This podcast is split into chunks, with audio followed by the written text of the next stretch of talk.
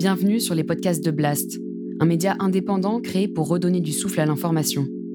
Blast vous propose un autre regard sur l'actualité, à travers des reportages, des décryptages, des enquêtes et des entretiens que nous avons décidé de convertir ici en podcast. Notre ambition Devenir votre média de référence et ainsi peser dans la bataille de l'information qui s'annonce et qui sera décisive.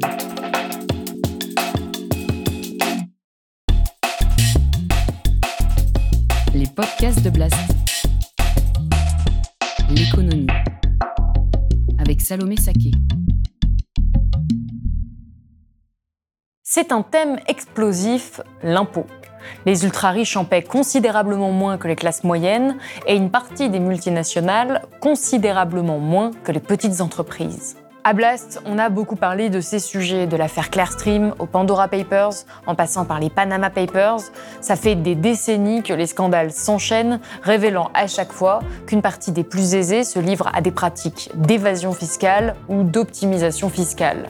La presse révèle ce jeudi les petits secrets du Luxembourg. L'évasion fiscale y est encore très largement pratiquée. Plus de 300 multinationales en profitent. Il s'agit de plus de 180 milliards d'euros cachés via ce vaste euh, système de fraude fiscale internationale orchestré par la banque HSBC. Un gigantesque système d'évasion fiscale. C'était l'affaire dite des Panama Papers. Outre des milliers d'anonymes, figurent dans ces documents les noms de 12 chefs d'État et de gouvernement, dont 6 encore en activité, de 128 responsables politiques et hauts fonctionnaires. Le plus gros, vous ne le voyez pas. Hein, parce qu'on vit dans un océan de sociétés offshore, de fortunes qui sont, euh, qui sont cachées, d'abord qui payent des gens qui ne payent pas d'impôts, et qui cachent l'origine de leur fortune. Vous en avez d'ailleurs probablement entendu parler des dizaines de fois en vous disant que ce problème n'avait pas vraiment de solution. La logique, portée par de nombreux responsables politiques, quand ils doivent rendre des comptes sur cette question, est simple. Dans un contexte mondialisé, si l'on taxe des entreprises ou des individus qui ont les moyens de s'exiler, ils vont fuir notre territoire et donc on ne pourrait rien faire. Seulement cette idée reçue est en train d'être dynamisée par un économiste qui fait bouger les lignes ces dernières années. Il s'appelle Gabriel Zuckman et ses travaux sur l'évasion fiscale, qui rencontrent un large écho, mènent à des conclusions très différentes. Non seulement l'évasion fiscale existe toujours, mais nous aurions des solutions à la pelle pour y faire face et non, il n'y a pas besoin d'attendre que tous les pays s'y mettent pour que ce soit efficace. Aujourd'hui, l'Observatoire européen de la fiscalité, dont il est le directeur, sort un nouveau rapport que Blast a pu se procurer en exclusivité qui offre des informations inédites. Que représente l'évasion fiscale aujourd'hui? Quelles en sont les conséquences sur nos sociétés? Quel impact ont eu les outils fiscaux mis en place ces dernières années? Comment Pourrions-nous lutter concrètement contre ces privilèges des plus aisés Enfin, quelles mesures Emmanuel Macron pourrait-il mettre en place là, demain, à l'échelle de la France, pour changer les choses C'est à ces questions que l'on va répondre dans cet entretien économique sur Blast.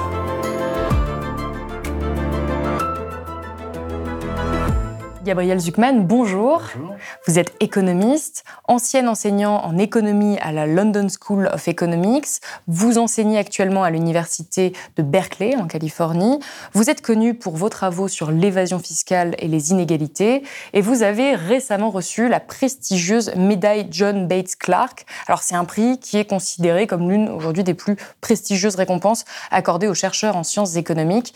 L'association américaine d'économie qui vous l'a décerné a expliqué que vos recherches apportent certaines des meilleures preuves concernant l'importance de l'évasion fiscale, forçant les économistes à reconnaître que le phénomène est plus important qu'initialement envisagé. Résultat, la presse vous surnomme l'économiste de la justice fiscale ou encore l'économiste que les hauts patrimoines ne peuvent pas encaisser. Vous êtes également le directeur de l'Observatoire européen de la fiscalité et vous venez de publier aujourd'hui, jour de diffusion de cette émission, un nouveau rapport détonnant sur l'évasion fiscale, sur la fiscalité à l'international. Alors ce rapport, écrivez-vous, résume le travail mené par plus de 100 chercheurs du monde entier et constitue, selon vous, la première tentative systématique de faire le bilan de cette révolution informationnelle. Des rapports sur l'évasion fiscale, il y en a énormément, on en a déjà beaucoup parlé à Blast, euh, ça donne souvent des estimations qui sont différentes de l'évasion fiscale. Pour la France, on parle souvent d'estimations allant de 60 à 100 milliards d'euros de pertes chaque année à cause de ça. Mais évidemment, on manque de données, on manque de chiffres précis. Donc ma question pour commencer, c'est en quoi votre rapport est différent de ceux qu'on a pu avoir déjà des, des ONG les années passées? Et surtout sur quelles données fiscales est-ce que vous vous êtes appuyé? Alors, au cours des dernières années, il y a eu euh, des efforts internationaux majeurs pour essayer de lutter contre l'évasion fiscale. Et nous, ce qu'on essaie de faire dans, dans ce rapport, c'est de dresser le bilan finalement de qu'est-ce qui a euh, vraiment marché et qu'est-ce qui a moins fonctionné? Donc c'est le premier rapport qui essaye de dire, bon, aujourd'hui, en 2023, qu'est-ce qui, qu'est-ce qui a fonctionné dans ces différentes initiatives et, et, qu'est-ce qui, qu'est-ce qui n'est pas à la hauteur des, des problèmes? Et on peut résumer simplement les résultats en disant c'est, c'est, comme dans le film The Good, The Bad and The Ugly. C'est-à-dire qu'il y a des, euh, des approches qui ont bien fonctionné, qui ont permis de réduire l'évasion fiscale. Il y en a d'autres qui sont bien en deçà des attentes. Et puis, il y a des sujets très importants qu'on n'a même pas commencé à traiter encore.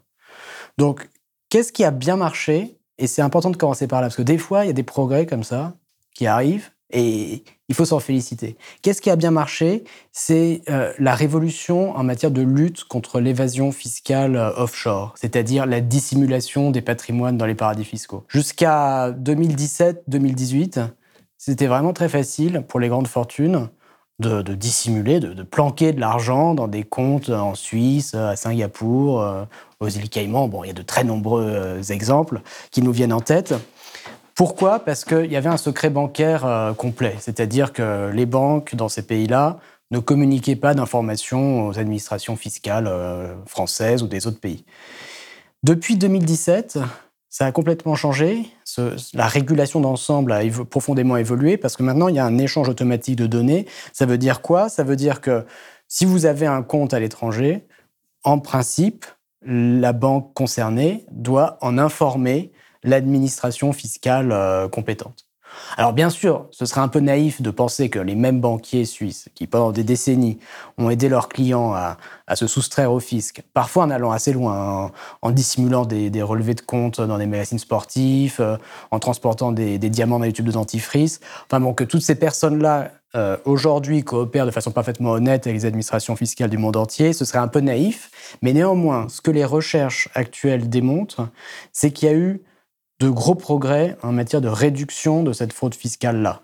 Donc concrètement, aujourd'hui, comme il y a 10 ans, comme il y a 20 ans, il y a de l'ordre de 10% du PIB mondial en, en fortune offshore, c'est-à-dire en patrimoine qui sont détenus dans des institutions financières euh, à l'étranger, en, en, Suisse ou dans les autres centres de gestion de fortune internationale.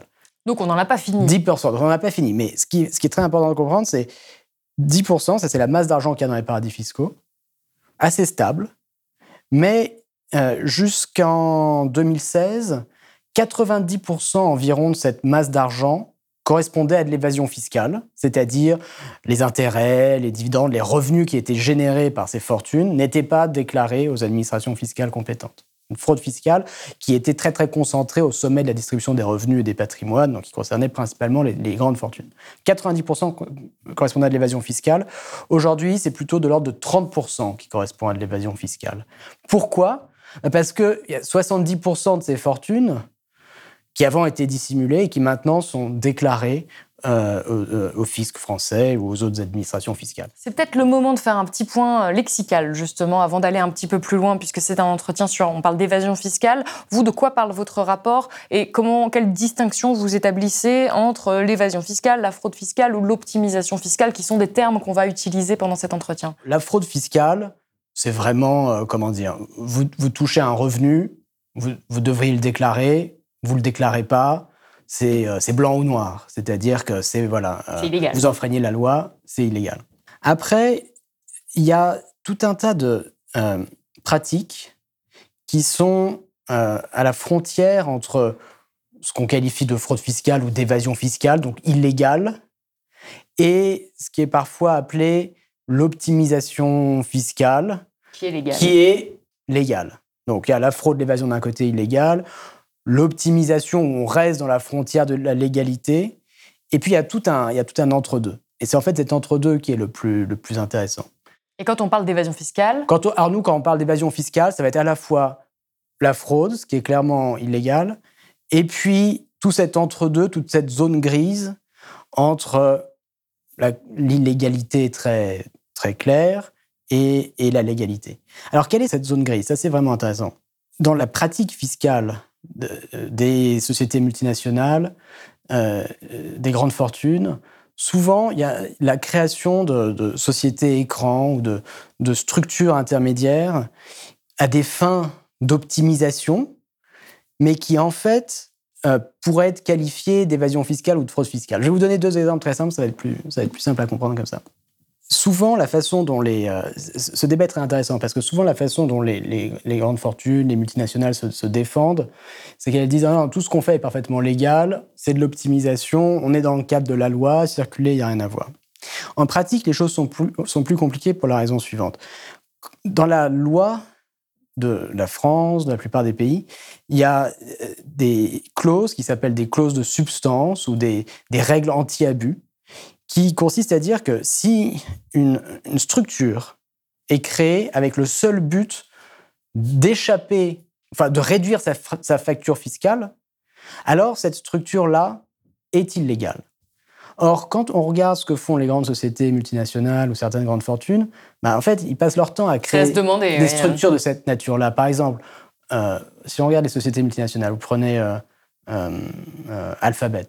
Euh, Google en 2003, juste avant d'entrer en bourse. Ils ont créé une filiale aux Bermudes, qui est euh, voilà, une île où le taux d'imposition sur les sociétés est 0%, et en gros, il ne se passe strictement rien. Ils ont créé une filiale aux Bermudes, et ils ont, ils ont transféré à cette filiale aux Bermudes une partie de leur propriété intellectuelle. De 2003 à 2020, cette structure a permis à Google d'enregistrer des centaines de milliards de dollars de bénéfices aux Bermudes, sujets à un taux d'imposition de 0%. Alors quand on leur dit euh, c'est de l'évasion fiscale, vous avez mis centaines de milliards de dollars aux Bermudes où il se passe strictement rien, ils vous répondent ah non non non, c'est de l'optimisation, on est, on est dans la frontière de la légalité. En revanche, en, réalité, les choses sont beaucoup plus compliquées parce que cette structure aux Bermudes, tout le monde comprend. Pourquoi êtes-vous implanté aux Bermudes La seule raison légitime, c'est pas parce qu'il y a des ingénieurs particulièrement qualifiés qui ont développé des algorithmes particulièrement sophistiqués. La seule raison pour la, derrière la création de cette, cette structure, de cette société écran, c'est bien sûr d'échapper à l'impôt. Donc, même si cette pratique est qualifiée par les gens qui s'y adonnent d'optimisation légale, en réalité, on est souvent plus près de, l'évasion pure et simple. Ensuite, ça pose tout un tas de questions intéressantes. Pourquoi, si c'est vraiment de l'évasion, pourquoi est-ce que les gouvernements s'y attaquent pas plus sérieusement, etc. On y reviendra. Mais en tout cas, c'était tout simplement pour résumer, pour dire un, un point fondamental qui est que la frontière entre évasion, fraude d'un côté parfaitement illégale et l'optimisation qui serait parfaitement légale, c'est-à-dire qu'il n'y a rien à voir, est en fait beaucoup plus poreuse et beaucoup plus complexe que ce qu'on veut bien nous dire. Mais de manière générale, c'est un sujet qui est éminemment complexe, qui euh, demande une certaine connaissance euh, de la loi, des intérêts euh, de ce qui se passe à l'international, et on a souvent la sensation que on n'a pas de prise là-dessus, et voire même que c'est trop compliqué, qu'on n'arrive pas à saisir complètement ce qui se passe. Donc l'objectif d'un entretien comme ça aujourd'hui, c'est vraiment d'arriver à éclairer peut-être les personnes qui nous regardent, et c'est aussi, je crois, l'objectif de votre rapport, de faire le point sur ce que vous dites, ce qui a marché, ce qui n'a pas marché.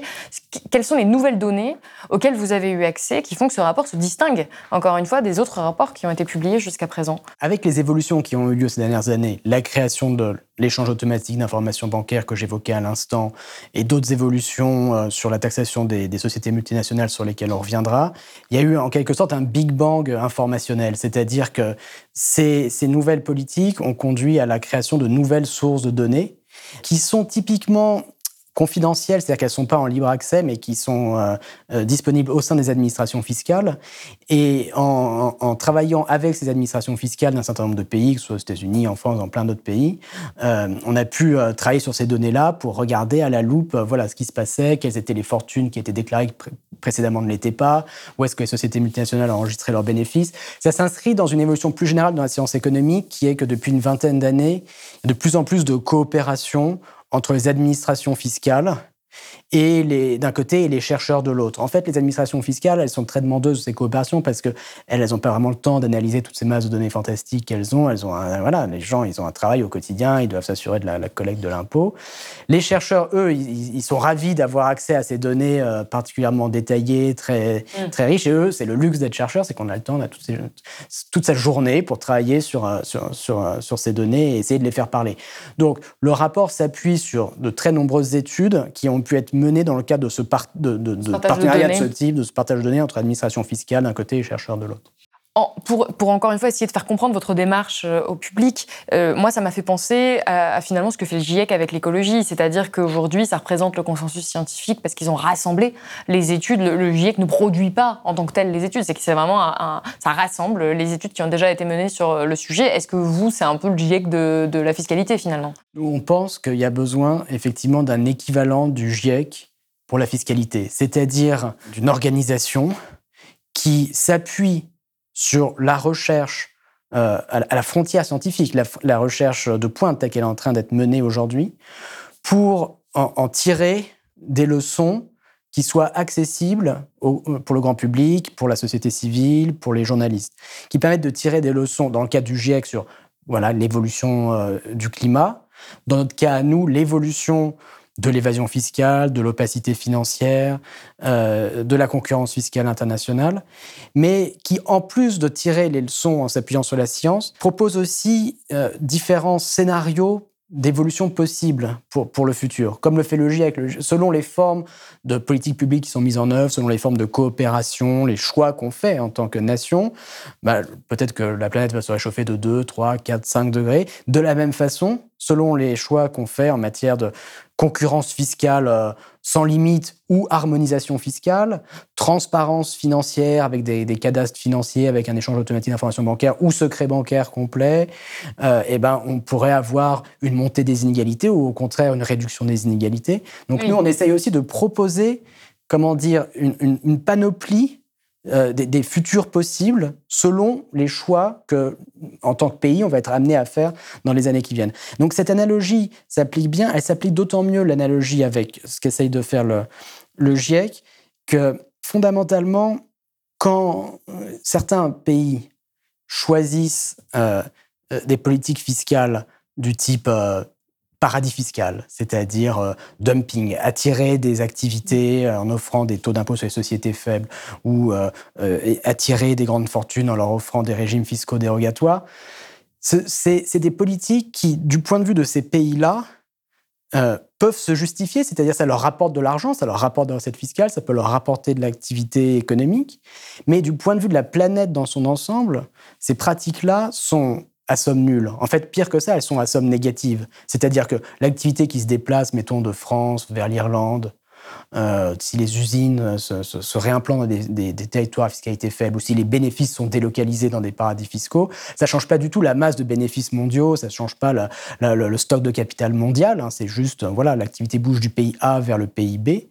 Mais en revanche, euh, euh, ce qui se passe, c'est qui sont les grands gagnants de tout ça c'est in fine les actionnaires de ces sociétés multinationales qui, dont les profits viennent s'enregistrer dans les paradis fiscaux ou dont les activités se déplacent dans les paradis fiscaux. Or, les actionnaires des sociétés multinationales, eh, ils sont plutôt en haut de la distribution des revenus, en haut de la distribution des patrimoines. C'est plutôt des gens riches. Donc, ces processus-là de concurrence fiscale euh, de certains pays qui décident de, se comporter comme des paradis fiscaux, c'est euh, des processus qui viennent euh, réduire le bien-être mondial. De la même façon que si vous êtes un pays, vous choisissez de, de, produire beaucoup de pétrole, mettons. Du point de vue d'un pays comme ça, individuel, ça peut être une bonne stratégie, ça peut rapporter de l'argent, mais du point de vue de la planète dans son ensemble, est-ce qu'on veut vraiment euh, euh, extraire du, du pétrole aujourd'hui? Non, parce qu'il y a toutes ces externalités négatives qui ne sont pas prises en compte dans les choix que les pays individuellement font. Ce qu'on veut faire dans ce rapport, et on espère qu'il y en aura d'autres à l'avenir, c'est de monitorer en gros l'évolution de, des dispositifs de cette nature-là pour tirer la sonnette d'alarme, pour dire si on va dans la mauvaise direction, si tous les pays sont en train de jouer ce jeu-là de la concurrence fiscale à somme négative, bah, il faut pouvoir tirer le, sonner, sonner l'alarme. euh, comme le fait le GIEC pour le changement climatique. Et au contraire, parfois, eh ben, il y a des formes de coopération qui sont à somme positive et qu'il faut saluer, comme euh, par exemple le, cas de l'échange automatique d'informations bancaires. Donc là, on était un peu sur le positif, mais la réalité, euh, c'est quand même qu'il y a encore une évasion fiscale qui est très importante, qu'on va même dans la mauvaise direction dans certains cas. Euh, j'aimerais vous poser une question un peu plus personnelle avant d'aller euh, sur cet aspect qui est aussi technique. Pourquoi est-ce que vous, en tant qu'économiste, je le disais, vous êtes un économiste reconnu pour ces travaux-là, vous avez choisi de vous spécialiser dans l'évasion fiscale, dans les inégalités. Pourquoi est-ce qu'en tant qu'économiste, on choisit ce type de spécialisation-là? Pourquoi avoir voulu passer tout votre temps sur la fiscalité? Euh, non, mais en fait, quel est le lien que vous faites avec le réel que vous avez commencé à établir? Parce qu'encore une fois, on a toujours l'impression que c'est des questions ultra techniques, ultra administratives, alors que ça a des conséquences sur l'ordre du monde, en fait. C'est ça que vous nous expliquez. Bah, la question de l'impôt, c'est sans doute la question démocratique, ou en tout cas une des questions démocratiques ou même philosophiques les, les plus importantes quand on y réfléchit.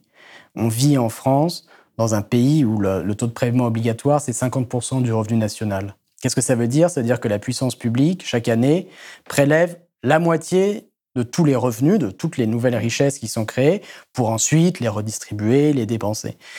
Et la façon dont on organise tout ça, bah, c'est sans doute une des questions les plus importantes du, débat euh, démocratique. Et donc, c'est particulièrement important d'avoir des bonnes statistiques déjà sur euh, qui, contribue à quelle hauteur Est-ce que le système fiscal est progressif? Est-ce qu'il est régressif? Euh, Et c'est particulièrement important de pouvoir évaluer les efforts qui sont faits pour, pour lutter contre les différentes formes d'évasion fiscale. Et, et, puis, si on est attaché euh, à, ce, modèle social qui repose sur des taux de prélèvement obligatoires importants, bah, il est vraiment essentiel de comprendre euh, quels sont euh, les, réformes qui vont permettre que ce système-là soit, soutenable à l'avenir. C'est-à-dire qu'il y a beaucoup de gens qui sont, sont laissés convaincre que finalement, dans une Union européenne très intégrée, dans un monde globalisé très intégré, il était impossible d'avoir à la fois l'ouverture économique internationale et de l'autre, euh, la justice fiscale, euh, la progressivité fiscale, de taxer les hauts revenus, de taxer le capital, de taxer les grandes fortunes.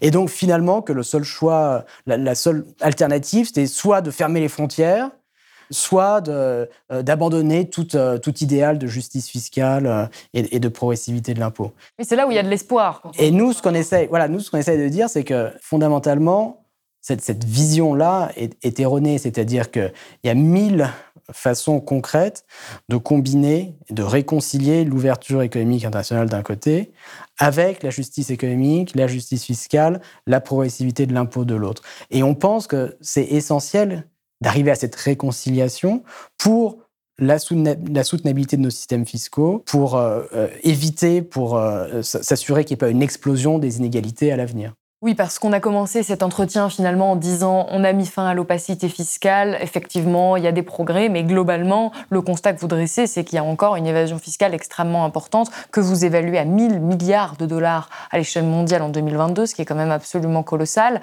Vous ne donnez pas de chiffres précis pour la France, mais je le disais, souvent on établit quand même ça entre 60 et et 100 milliards en fonction des, des évaluations. Il y a des personnes euh, qui affirment qu'aujourd'hui c'est bon, on n'a plus de paradis fiscaux, notamment à cause d'un accord qui a été particulièrement important dans la lutte contre l'évasion fiscale, ou en tout cas dans l'histoire de la lutte contre l'évasion fiscale, qui est un accord dont on avait déjà parlé ici sur ce plateau avec l'un de ses, acteurs, c'était euh, Pascal Saint-Amand, qui nous expliquait qu'en 2021, les membres de l'OCDE ont signé un accord euh, qui, qui impose aux multinationales un taux d'imposition minimum de 15% pour tout le monde. Donc euh, c'est euh, ce qui était absolument historique et qui nous disent, bon, bah, euh, Pascal Saint-Amand nous disait sur ce plateau, c'est ça qui met fin à l'existence de ces paradis fiscaux et c'est une véritable victoire. Vous, vous êtes beaucoup plus prudent, plus nuancé sur cette question. Vous expliquez que ça n'a pas du tout les effets escomptés et que les hum, bénéfices escomptés ont été divisés par deux.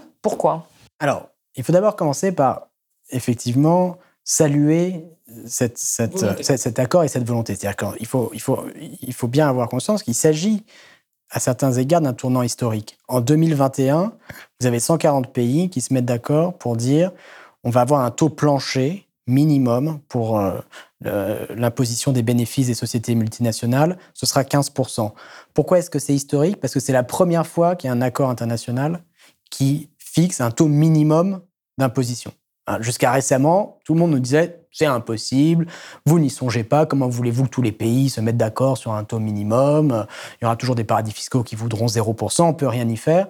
Là, c'était la preuve que, en fait, s'il y a la volonté politique, c'est possible de se mettre d'accord sur des formes concrètes d'harmonisation fiscale. Donc, c'était quand même conceptuellement un, gros progrès. Le problème, qui s'est passé, c'est que depuis, cet accord a été en partie détricoté. Finalement, c'est la montagne qui accouche une souris.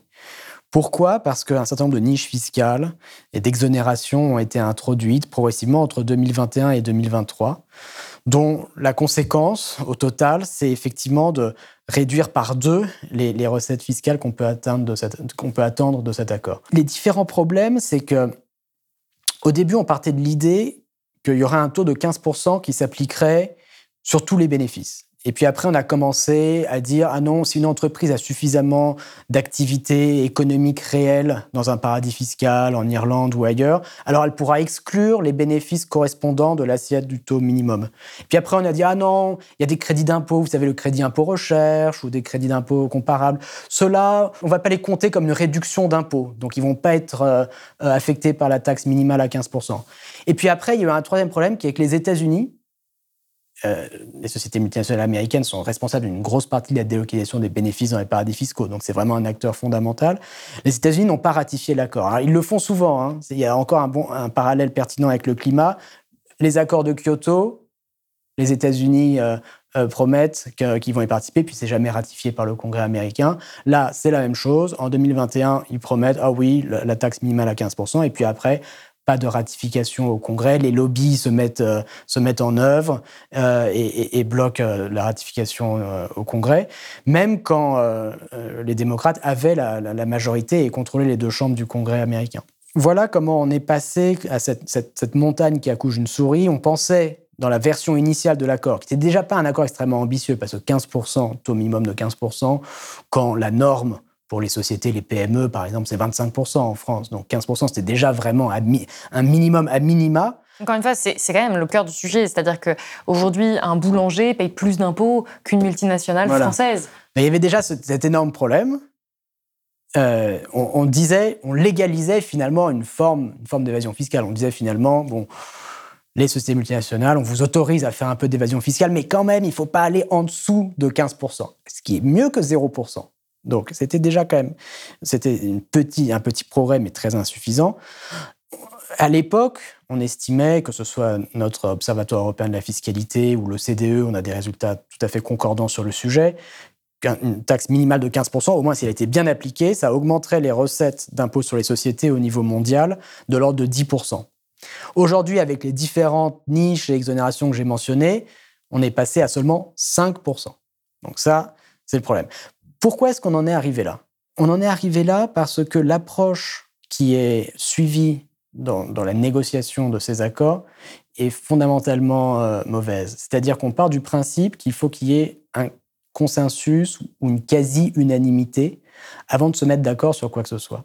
Donc vous comprenez bien que si on fait du consensus le prérequis, ça revient à donner euh, un pouvoir de veto aux différents paradis fiscaux. Ça revient à leur donner une influence considérable dans les négociations et, euh, in fine, dans, le produit, euh, dans l'accord euh, final. et donc, ce qui s'est passé, bah, c'est que les différents paradis fiscaux ont dit Ah non, non, non, nous, on signe pas si vous n'introduisez pas telle exonération, tel traitement spécifique pour les crédits d'impôt.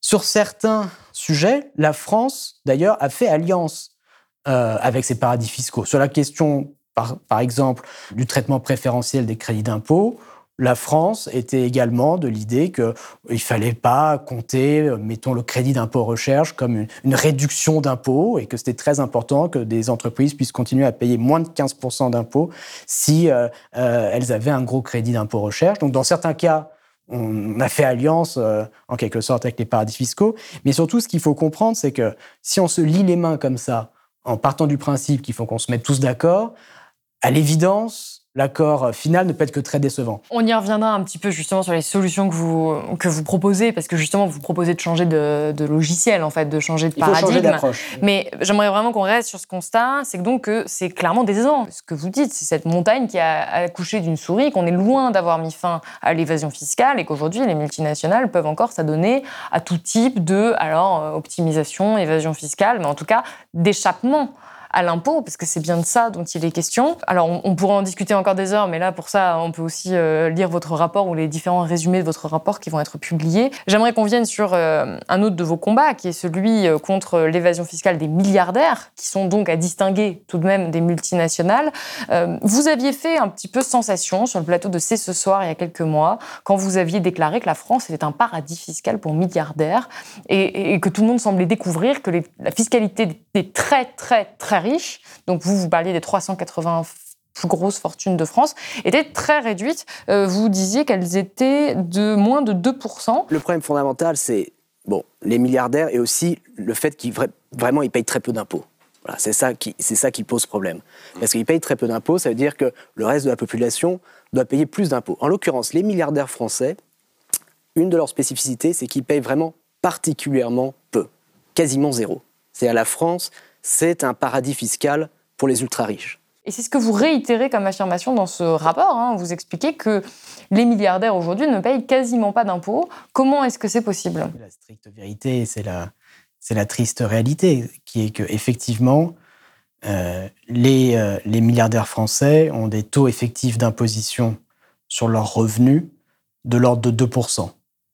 Euh, qu'est-ce que ça veut dire? Ça veut dire, bah, sur les milliards d'euros de, de, dividendes qui sont euh, versés par, par exemple, LVMH à la famille Arnaud, ou par euh, Kering aux actionnaires de Kering, ou par L'Oréal euh, à la famille Bettencourt, etc. Le taux effectif d'imposition sur ces milliards-là est de 2% en moyenne pour les milliardaires français. Comment est-ce que c'est possible? C'est en raison de l'utilisation quasi systématique de sociétés écrans. C'est-à-dire que euh, l'essentiel de la fortune des milliardaires français, c'est des actions, et pour beaucoup, c'est des actions dans des sociétés qui sont cotées en bourse, comme LVMH, euh, Kering, L'Oréal, etc. Ces détentions actionnariales, elles ne sont pas directes, c'est-à-dire que ce pas les familles, les personnes physiques qui détiennent directement les actions, comme pour elles, euh, voilà, c'est le cas pour, pour les actionnaires individuels en général. De façon systématique, ces grandes fortunes interposent des sociétés holding personnelles, qui sont en gros des sociétés écrans. Donc ce sont ces sociétés-là qui sont les actionnaires de L'Oréal, les actionnaires de LVMH, etc. Ce sont ces sociétés-là ensuite qui touchent les dividendes qui sont payés par, par ces entreprises. Et quand ces dividendes sont versés aux sociétés écrans, bah, ils, ne sont sujets à aucun impôt sur le revenu des personnes physiques. C'est comme ça que des milliards peuvent être distribués voilà, aux grandes fortunes françaises en échappant à l'impôt sur le revenu quasiment complètement. Donc le taux effectif n'est que de 2%. C'est une faillite véritablement dramatique de l'impôt sur le revenu français. C'est-à-dire que l'impôt sur le revenu est censé être la pierre angulaire de la progressivité fiscale. Hein. Le but de l'impôt sur le revenu, en quelque sorte, c'est d'annuler la régressivité des autres impôts. Donc, par exemple, il y a une grosse TVA en France, il y a beaucoup d'impôts à la consommation, très régressifs, qui touchent, plus les, classes populaires, les, classes moyennes. Et l'impôt sur le revenu est censé être progressif, c'est-à-dire que son taux est censé augmenter avec le niveau de revenu. Là, c'est le cas jusqu'à un certain niveau de revenu, puis sauf tout en haut de la distribution, pour les milliardaires, l'impôt sur le revenu disparaît. Il, s'évapore. C'est-à-dire qu'il faut bien se rendre compte que si tous les, les, milliardaires français, à peu près les 75 milliardaires résidents en France, demain choisissaient de, de déménager et de s'installer aux îles Caïmans, mettons, ça n'aurait quasiment aucun impact sur les finances publiques de la France. C'est ça que vous dites que la France est, un, est un paradis Tous les milliardaires français, ils vont s'installer aux îles Caïmans, et comme ils payent quasiment pas d'impôt sur le revenu aujourd'hui, ils paieraient voilà, pas zéro. Là, aujourd'hui, c'est très très faible. Demain, ce serait zéro. Ça n'aurait quasiment aucun impact sur les finances publiques de la France. Alors, d'où la, la, France, oui, paradis fiscal pour milliardaires. C'est bon, c'est le cas. Alors, il faut ajouter que euh, la France n'est pas la seule dans ce cas. C'est-à-dire qu'il y a beaucoup d'autres pays qui sont des paradis fiscaux pour milliardaires. Alors, ce n'est pas forcément exactement au même degré, mais moi, j'avais fait une étude euh, il y a quelques années sur le cas des États-Unis, où on voyait le même problème de régressivité fiscale, où les taux effectifs d'imposition s'effondraient, en tout cas baissaient assez nettement euh, euh, pour les milliardaires. Alors, c'est pas qu'ils payaient 2% d'impôts sur leur revenu, en, pourcent de leur revenu économique, c'était plutôt de l'ordre de 8%. Mais dans tous les cas, c'est très très faible par rapport à leur patrimoine. C'est-à-dire qu'on regarde la France, les États-Unis, on regarde aussi le cas des Pays-Bas où il y a des très bonnes données dans le rapport. Les milliardaires euh, payent de l'ordre de, de 0 à 0,5% de leur patrimoine en impôts chaque année, en impôts sur le revenu et en impôts sur la fortune quand ils existent. 0 à 0,5%. Les États-Unis sont plus proches de 0,5%, la France va être plus proche de 0%, mais dans tous les cas, c'est très très faible. Et là, bon, il y a un problème fondamental de soutenabilité, d'acceptabilité de, de, de, l'impôt quand il y a une telle régressivité du système fiscal. Et il y a un problème de finances publiques tout bête qui est juste, certes, ce sont très peu de contribuables, mais comme ils ont beaucoup, beaucoup de revenus et beaucoup, beaucoup de patrimoine, le fait de ne pas taxer ces revenus, de ne pas taxer ces patrimoines, ça représente des pertes de recettes fiscales sonnantes et trébuchantes qui sont tout à fait significatives. Alors oui, vous dites c'est des pertes significatives, mais vous, vous l'avez évoqué euh, assez rapidement, l'acceptabilité. Euh, c'est important, je trouve, de souligner quel est le problème que ça pose, selon vous, quand on a quelques milliardaires, parce que c'est un argument qu'on va beaucoup nous ressortir. Bon, euh, Effectivement, ces quelques dizaines, centaines de milliardaires ne paient pas leurs impôts. Mais est-ce que c'est si grave puisqu'ils sont si peu nombreux finalement, tant que la majeure partie des gens payent leurs impôts? Bah, C'est-à-dire c'est difficile ensuite de, demander davantage d'efforts aux Français et il y a des besoins importants pour euh, financer la lutte contre le changement climatique, pour investir dans la santé, pour investir dans l'éducation, euh, dans la recherche et l'innovation, etc. Euh, qui vont être les moteurs de la croissance économique du XXIe siècle. Donc il y, a des besoins qui sont clairement identifiés. C'est difficile de dire euh, euh, aux Français, vous devez faire des efforts quand les plus fortunés ne payent quasiment aucun, aucun impôt personnel. Donc c'est ça le problème d'acceptabilité fondamentale. Et puis après, il y a un problème, si vous voulez, plus immédiat de, de, de, finances publiques, qui est qu'on a, dans le contexte post-Covid, post-pandémie, euh, des déficits publics assez élevés, une dette publique élevée, des taux d'intérêt sur la dette publique qui augmentent. Donc il y a quand même besoin d'une certaine consolidation budgétaire, de réduction des déficits. Et donc euh, la question c'est, euh, face à ces déficits publics, qui on met à contribution? Il semble le plus logique, c'est de, mettre à contribution les acteurs économiques qui ont un déficit fiscal, c'est-à-dire qui payent moins que les autres, les autres acteurs économiques. Et en l'occurrence, bah, il y a deux deux grands types d'acteurs économiques qui ont un déficit fiscal important aujourd'hui, les milliardaires et les grandes sociétés multinationales. Et donc si vous prenez la France, juste pour qu'on comprenne ce que ça veut dire très précisément dans le cas français, si au lieu que le taux effectif d'imposition s'effondre comme ça pour les grandes fortunes, on s'assurait que le système fiscal n'est pas régressif, c'est-à-dire que le, taux effectif d'imposition ne baisse pas pour les milliardaires par rapport aux gens juste en dessous. Euh, ça, ça pourrait rapporter de l'ordre de 0,5 à 1 point de PIB de recettes fiscales. De produit intérieur brut. De produit intérieur brut par année.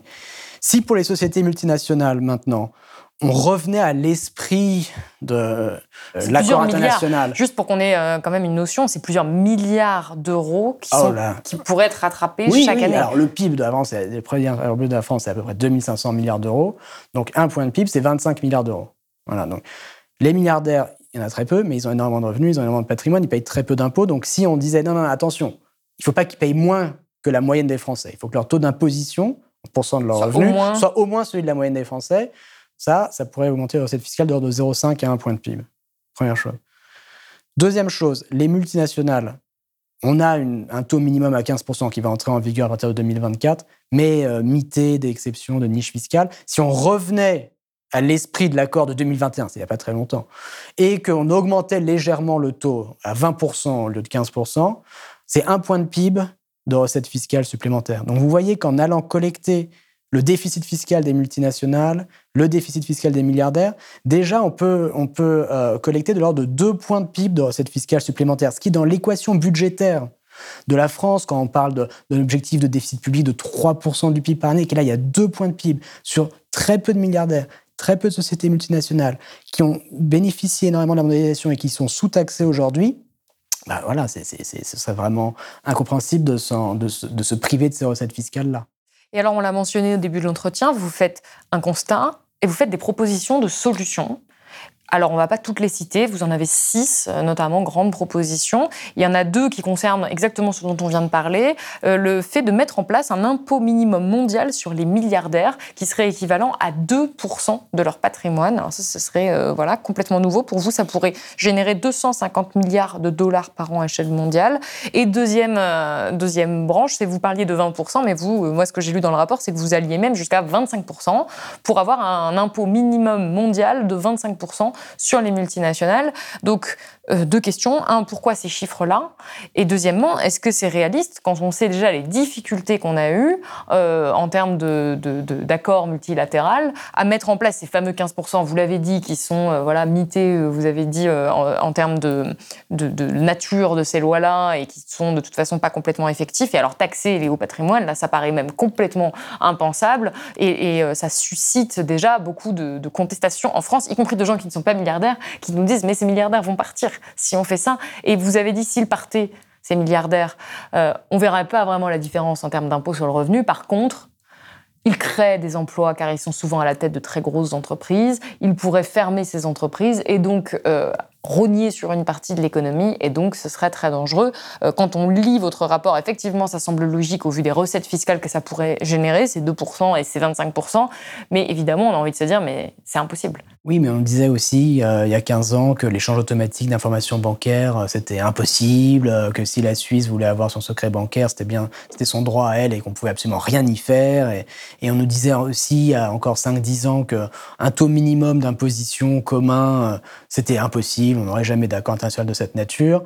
Or, on l'a vu, euh, on a réussi, au moins sur certains sujets, à faire de vrais progrès. Donc ça, c'est quand même, il faut insister sur le fait que euh, je crois qu'une des grandes leçons de, de, de 10, 15 dernières années, c'est que quand il y a la volonté politique, et puis quand il y a un certain contexte aussi avec un pays au moins qui, va de l'avant de façon unilatérale, euh, on peut faire des pas de géant assez rapidement. C'est-à-dire que des nouvelles formes de coopération internationale peuvent émerger en juste quelques années, qui étaient parfois considérées comme parfaitement utopiques. Donc ça, c'est un motif, euh, c'est un motif d'espoir.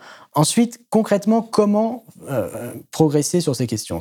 L'objectif, à terme, c'est d'avoir des accords internationaux parce que c'est la façon la plus la, la, plus efficace, de, de, de, bien taxer les, acteurs économiques extrêmement mobiles qui peuvent déménager comme ça d'un pays à un autre. Mais simplement, il ne faut pas commencer par là. Si vous commencez par là, c'est se, se, se, lier les mains et c'est impossible de faire des progrès importants. simplement, pour qu'on ait l'idée, c'est très à rebours de tout ce que j'ai pu lire sur la lutte contre l'évasion fiscale jusqu'à présent. Très souvent, on nous dit, mais si on veut lutter contre l'évasion fiscale, ça part de l'accord international et ensuite on voit ce qu'on met en place. Vous vous dites d'abord on met en place et ensuite, si c'est bien, on arrive à, quelque chose d'international. Il faut qu'il y ait d'abord au moins un pays qui dise voilà, moi, je vais lutter contre le problème et je vais mettre en œuvre un impôt minimum euh, euh, significatif sur les milliardaires et sur les sociétés multinationales. Et après, ça fait tache d'huile et ça se généralise. Comment exactement? C'est ça la grande question. Comment, exactement? Il faut qu'il y ait des pays qui jouent le rôle de euh, collecteur fiscal en dernier ressort. Qu'est-ce que ça veut dire? Chaque pays est libre de choisir ses taux d'imposition. Si euh, l'Irlande veut choisir 6% ou les îles Caïmans 0%, c'est leur droit. Mais il faut qu'il y ait des pays qui disent si une entreprise a payé peu d'impôts à l'étranger et qu'elle veut avoir accès à notre marché, eh bien nous, nous allons faire payer à cette entreprise les taxes qu'elle n'a pas payées à l'étranger. Donc concrètement, il faut venir collecter le déficit fiscal des sociétés multinationales en échange de leur donner le droit d'accès euh, à, notre marché. Donc, si vous prenez le cas, prenons le cas d'Apple. prenez Apple. Euh, et vous dites, euh, la, France, demain, disons à partir du 1er janvier 2024, dit, bon, Apple, si vous voulez avoir accès au marché français, vous devez vous rapprocher de la norme qui est la norme française. Et il y a tout un tas de normes pour accéder au marché aujourd'hui, des normes environnementales, enfin dans plein de domaines. Il faut vous rapprochiez de la norme française qui est la norme, en France, c'est 25% le taux d'impôt sur les sociétés. Donc on peut calculer le déficit fiscal d'Apple par rapport à cette norme de 25%. Qu'est-ce que ça veut dire? C'est-à-dire on peut, on peut dire si Apple payait 25% d'impôts dans chaque pays où ils enregistrent des bénéfices, il devrait payer mettons 10 milliards de dollars de plus d'impôts que ce qu'ils payent aujourd'hui. D'accord? Donc ils ont un déficit fiscal de 10 milliards par rapport à cette norme de 25%. Ça, on peut faire ce calcul, première étape. Deuxième étape, la France peut dire, voilà, si vous voulez avoir accès à notre marché, ben, on va venir collecter une partie de ce déficit fiscal. Quelle partie? Eh ben, On va regarder où se situent vos clients. On va regarder où est-ce que vous faites votre chiffre d'affaires, vos ventes. Donc si vous faites par exemple 10% de votre chiffre d'affaires mondial en France, on va venir collecter 10% de votre déficit fiscal mondial. Donc dans mon exemple, on va dire, bon, si vous voulez continuer à avoir accès au marché français, il faut payer 10% des 10 milliards, 1 milliard supplémentaire d'impôts à la France. Et pourquoi Apple ferait ça? Pourquoi est-ce qu'Apple ferait ça? Bah, Parce que si euh, la France est un gros marché pour Apple, ils vont pas quitter le marché français. Même avec les impôts, ce sera ah quand bah même non, rentable ça, pour c'est juste pour les. En gros, prenez le cas limite où euh, Apple ou n'importe quelle entreprise fait 100% de son chiffre d'affaires en France. Donc la France dirait juste, on collecte 100% de déficit fiscal, c'est-à-dire votre taux d'imposition, c'est 25%, ce qui est le taux normal d'une entreprise française. C'est la loi. Le taux d'IS en France, c'est 25%. Si pour une entreprise, une entreprise multinationale, la France ne représente qu'une toute petite partie de leur, activité, de leur chiffre d'affaires, bah, euh, l'impôt qu'on leur demanderait de payer, ce serait qu'un tout petit impôt. Pour eux, ce serait vraiment de, de deuxième ordre.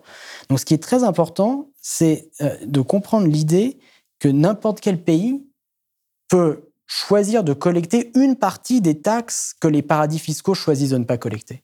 D'accord? Eux, c'est leur droit. Ils ne veulent pas taxer les multinationales, ils ne veulent pas taxer les milliardaires. Mais nous, les pays où l'activité économique a lieu, les consommateurs sont situés, on peut venir collecter ces impôts qui ne sont pas payés à présent. Et c'est très difficile pour les entreprises d'échapper à ce, type d'imposition parce qu'elles ne peuvent pas délocaliser leurs euh, leurs clients. Hein, c'est très facile de délocaliser vos chiffres d'affaires, vos usines euh, aux Bermudes ou vos profits. Mais en tout cas, les clients, ils sont en France, on ne peut pas les, les envoyer aux Bermudes. Donc, euh, Est-ce qu'on n'a pas un risque que même politiquement, les entreprises se disent on va pas commencer à accepter ça, sinon on va pas s'en sortir Et est-ce qu'on n'a pas un risque que les multinationales comme Apple se disent bah non, alors là s'il y a un pays qui commence à faire ça, on, leur, on, on part du marché et ce qui susciterait d'ailleurs des, des cris euh, des consommateurs. Et même politiquement, ce serait compliqué à imposer. ce qu'on propose là, c'est simplement que les multinationales qui payent moins de 25% d'impôts sur les sociétés se rapprochent de cette norme-là. Euh, se rapprochent, qu'elles s'en rapprochent très près si elles ont une grosse partie de leur chiffre d'affaires en France, ou qu'elles restent, en restent assez éloignées si elles n'ont qu'une petite partie de leur chiffre d'affaires en France.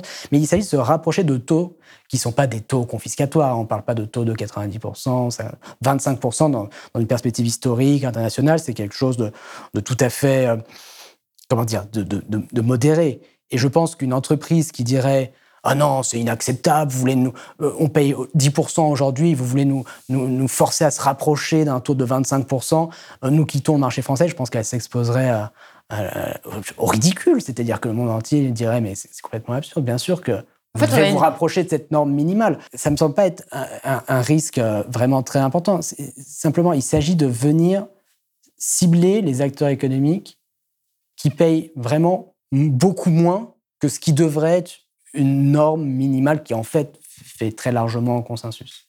Et je reviens sur les milliardaires parce qu'on en a beaucoup parlé, notamment avec le don de Bernard Arnault de 10 millions d'euros au Resto du Cœur en début de, enfin à la rentrée, où ça a encore renouvelé le débat sur les milliardaires et sur la fiscalité des milliardaires. Les chiffres de vos études, vos interventions ont été cités, sont revenus à ce moment-là. Et ce qui a beaucoup été dit par les gens qui défendaient euh, Bernard Arnault, c'était mais il y a une mentalité anti-riche en France, on n'aime pas les gens qui réussissent, et Bernard Arnault crée beaucoup d'emplois, donc certes, il ne paie pas ses impôts comme tout le monde, mais par rapport à ce qu'il apporte avec sa, société, notamment LVMH, euh, on s'exposerait à de plus grands risques en allant lui faire une chasse fiscale euh, qu'en le laissant tranquille. Qu'est-ce que vous, vous répondez à cet argument qui, encore une fois, est très présent dans le débat médiatique, dans l'espace public? On aimerait tous hein, individuellement pouvoir, euh, pouvoir payer moins d'impôts. Et voilà, si on pouvait tous payer zéro tout en ayant euh, des services publics extrêmement performants, un système éducatif, euh, des soins de santé de haute qualité, ce serait l'idéal. Mais c'est mais c'est pas possible, d'accord? Donc si on est attaché à un certain modèle social, et il y a de bonnes raisons d'y être attaché, c'est-à-dire que des services publics de qualité, une éducation de qualité, des, so- des soins de santé, des infrastructures publiques, c'est vraiment le cœur, c'est le cœur de la croissance économique. C'est la croissance économique de demain, elle va venir de ces investissements-là. Si on est attaché à ce modèle social-là, c'est difficile de comprendre comment il peut être soutenable si on permet aux gens qui ont des fortunes les plus élevées, les revenus les plus élevés, de ne pas y contribuer. Je pense que tout le monde comprend que ça peut pas vraiment Ça ne peut pas vraiment fonctionner comme ça. Ah, il y a un débat tout à fait légitime à avoir sur le niveau de progressivité idéal, jusqu'où il faut que l'impôt monte pour les très hauts revenus.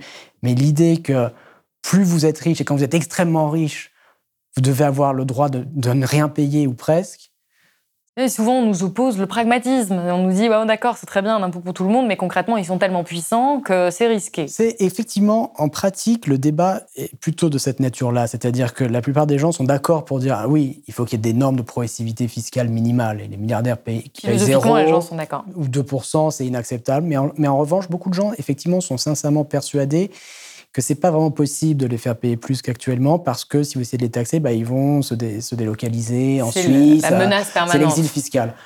Alors là, ce qui est vraiment très important de comprendre, c'est qu'en réalité, il y, y, y a, des solutions très pragmatiques à ce risque euh, d'exil fiscal. Donc, quelles sont, quelles sont les solutions? Il faut d'abord comprendre les choix qui sont faits aujourd'hui avant qu'on puisse comprendre les, les, autres choix qu'on pourrait faire. Euh, aujourd'hui, il y, y a deux cas polaires. Il y a le cas des États-Unis et puis, il y a en gros tous les autres pays, y compris la France. Les États-Unis disent, OK, si vous avez la nationalité américaine, la citoyenneté américaine, par exemple, vous êtes né aux États-Unis, donc vous avez la nationalité américaine, vous devez payer des impôts aux États-Unis où que vous viviez dans le monde jusqu'au restant de vos jours. Par exemple, quelqu'un euh, qui est né aux États-Unis et qui ses parents déménagent à l'âge de deux mois doit continuer à payer des impôts jusqu'au restant de ses jours aux États-Unis. Cas polaire numéro un. La France et les autres pays, c'est le cas polaire inverse. C'est l'exact opposé. C'est-à-dire, en France, on dit, OK, si vous avez passé toute votre vie en France, vous êtes devenu extrêmement riche, vous êtes devenu milliardaire en France, et maintenant, vous choisissez de vous, euh, vous installer en, Belgique ou en Suisse, et bien au 1er janvier de l'année prochaine, vous n'avez plus rien, plus un centime d'impôt à payer en France. Voilà, voilà les deux choix qui sont faits aujourd'hui. Nous, ce qu'on explique, c'est qu'il y a tout un tas d'autres choix intermédiaires qui pourraient être faits, et que, en fait, ces deux euh, cas polaires sont insatisfaisants l'un comme l'autre. Le cas américain insatisfaisant, parce que quelqu'un qui aurait passé deux mois aux États-Unis, pourquoi cette, cette, personne devrait payer jusqu'au restant de ses jours des impôts aux États-Unis, surtout si elle n'a pas des hauts revenus, c'est un peu difficile à comprendre. Mais surtout de façon plus problématique, le cas français. Vous êtes devenu milliardaire en France. Si vous êtes devenu milliardaire en France, vous avez passé 60, 70 ans en France. C'est quand même en partie parce que vous avez bénéficié de l'éducation, des services publics, des biens publics, des infrastructures, de l'accès au marché. Donc, il n'y a aucun droit naturel à s'expatrier une fois fortune faite et à ne plus avoir un euro à payer. Juste Donc, pour revenir, euh, je rebondis sur ce que vous dites. Euh, sur vous, vous, avez bénéficié d'éducation. On ne parle pas de votre éducation, on parle de vos salariés, vos salariés de, de, du fait que si vous pouvez créer une entreprise qui prospère, c'est parce qu'il y a des gens qui sont en bonne bien santé, sûr. qui ont des moyens de transport, qui peuvent venir jusqu'à votre entreprise, qui sont éduqués, qui sont qualifiés, et que ça, c'est grâce au système public, parce qu'on a tendance à l'oublier. Que la création de richesse, c'est toujours en partie une création sociale. Personne ne crée une grande société multinationale comme ça, dans, dans, le vide, sans avoir bénéficié de toutes les dépenses publiques, de toutes les dépenses sociales qui ont permis à ce business d'être euh, prospère, euh, de s'étendre à l'international.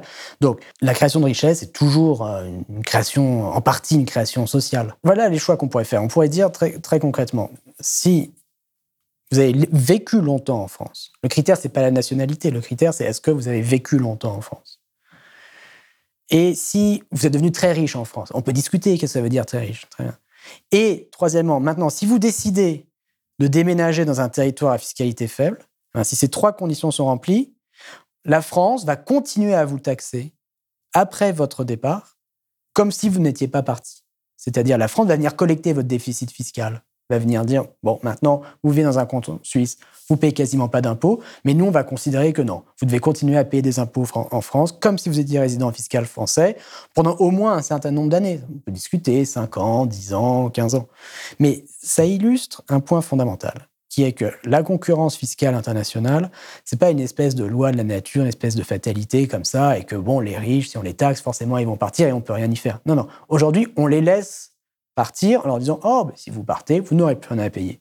Mais on pourrait tout à fait dire, et les États-Unis le font maladroitement, mais on pourrait tout à fait dire Si vous partez, non, non, non, non, si certaines conditions sont remplies, nous allons continuer à vous taxer. Et donc, ça vient enlever les incitations à se délocaliser à des fins purement fiscales. Et ça, ça passe par des changements de loi. Et donc, c'est un peu aussi le mot de conclusion quand on parle de ce rapport-là. Et c'est ce que vous avez écrit, que l'évasion fiscale n'est pas une loi de la nature, mais un choix politique. Et qu'on voudrait nous faire croire que c'est une forme de fatalité, mais c'est vraiment un choix qu'on a fait collectivement. Et on peut changer les choses déjà unilatéralement. Moi, c'est vraiment le message que je retiens, selon vous en tout cas, et selon toutes ces recherches aussi que vous avez euh, accumulées, que vous avez synthétisées euh, dans ce rapport. J'aimerais terminer avec une question peut-être plus, euh, pas philosophique, mais plus économique au sens large, sur la croissance économique que vous avez évoquée, puisque on parle de plus en plus, dans le cadre de la crise écologique, du fait de devoir changer d'indicateur, de ne plus se référer au PIB comme euh, étant le seul indicateur de la santé économique d'un pays. Vous vous dites, comme vous proposez, vous dites comme argument euh, pour défendre euh, toutes ces mesures que ça va rapporter beaucoup parce que les milliardaires sont des milliardaires, qu'ils ont énormément de richesses, que les multinationales continuent à prospérer et à, et à accumuler énormément de richesses et à faire beaucoup de bénéfices. Mais c'est souvent à cause ou grâce euh, à des activités polluantes. Euh, on sait que les trains de vie des multimilliardaires ne sont pas soutenables, qu'ils ont euh, accumulé aussi leur fortune en partie avec des activités qui ne sont pas durables, qu'on ne va pas pouvoir continuer à conserver. Est-ce que vous avez intégré cette donnée écologique dans toute cette pensée de la fiscalité des ultra-riches et des multinationales? Oui, c'est une excellente question. L'outil fiscal a un énorme rôle à jouer dans la lutte contre, contre le changement climatique. Le problème, c'est que les instruments fiscaux qui ont été utilisés jusqu'à présent euh, pêchent par leur, euh, leur injustice et leur, euh, leur simplisme. C'est-à-dire qu'on on a, on a, tout misé sur des, des, taxes carbone régressives ou qui viennent raboter tout le monde au même taux, alors même que, et vous l'avez bien dit, euh, les, euh, les, émissions carbone sont extrêmement inégalitaires, que les, grandes fortunes et les hauts revenus émettent beaucoup, beaucoup plus de, carbone que les classes moyennes, les classes populaires. Il faut qu'il y ait une, une, révolution dans la pensée de la fiscalité climatique qui corresponde à la révolution qui a eu lieu au début du XXe siècle, à la fin du XIXe siècle, dans l'imposition des revenus. C'est-à-dire que jusqu'à la fin du XIXe siècle, il n'y avait que des, des flat taxes, des taxes uniformes sur les revenus. Tout le monde était taxé au même taux, que vous soyez millionnaire ou, simple paysan. Et puis, à la fin du XIXe siècle, début du XXe siècle, c'est la naissance de l'impôt progressif. Alors, plus votre revenu est élevé, plus le taux marginal d'imposition va être élevé. Il faut qu'on évolue dans cette direction-là euh, pour la fiscalité carbone. C'est la façon la plus à la fois puissante et juste et, et logique pour, euh, pour euh, lutter contre le changement climatique. Dernière question, je vous avais dit que c'était la dernière, mais il en restait une dernière dernière. Demain, euh, vous êtes nommé ministre de l'économie par Emmanuel Macron, qui vous laisse les mains complètement libres, qui vous dit vous pouvez faire ce que vous voulez. Qu'est-ce que vous faites passer là demain, en 2023, comme loi à l'échelle française en termes de fiscalité? Ah bah, C'est les, deux principales préconisations du rapport. Donc, premièrement, nous créons un impôt minimum sur les milliardaires, sur les très grandes fortunes plus généralement, de 2% du patrimoine, c'est-à-dire que vous ne devez pas pouvoir payer euh, moins de 2% de votre fortune chaque année en impôt sur le revenu et, et IFI. Voilà. On change la loi. On, change, on crée cette nouvelle taxe minimale. Et on vient aussi dire, bon, elle va s'appliquer aux milliardaires français, mais euh, on est cohérent, on va aussi l'appliquer aux milliardaires étrangers, dans la mesure où les milliardaires étrangers ont des, euh, une partie de leur fortune provient de la détention d'entreprises qui sont présentes en France, etc. Donc c'est pas, on, voilà, on va taxer les milliardaires mondiaux à notre échelle. Première chose, je pense que là il y a un point de, de produit intérieur brut de recettes fiscales supplémentaires sonnantes et trébuchantes.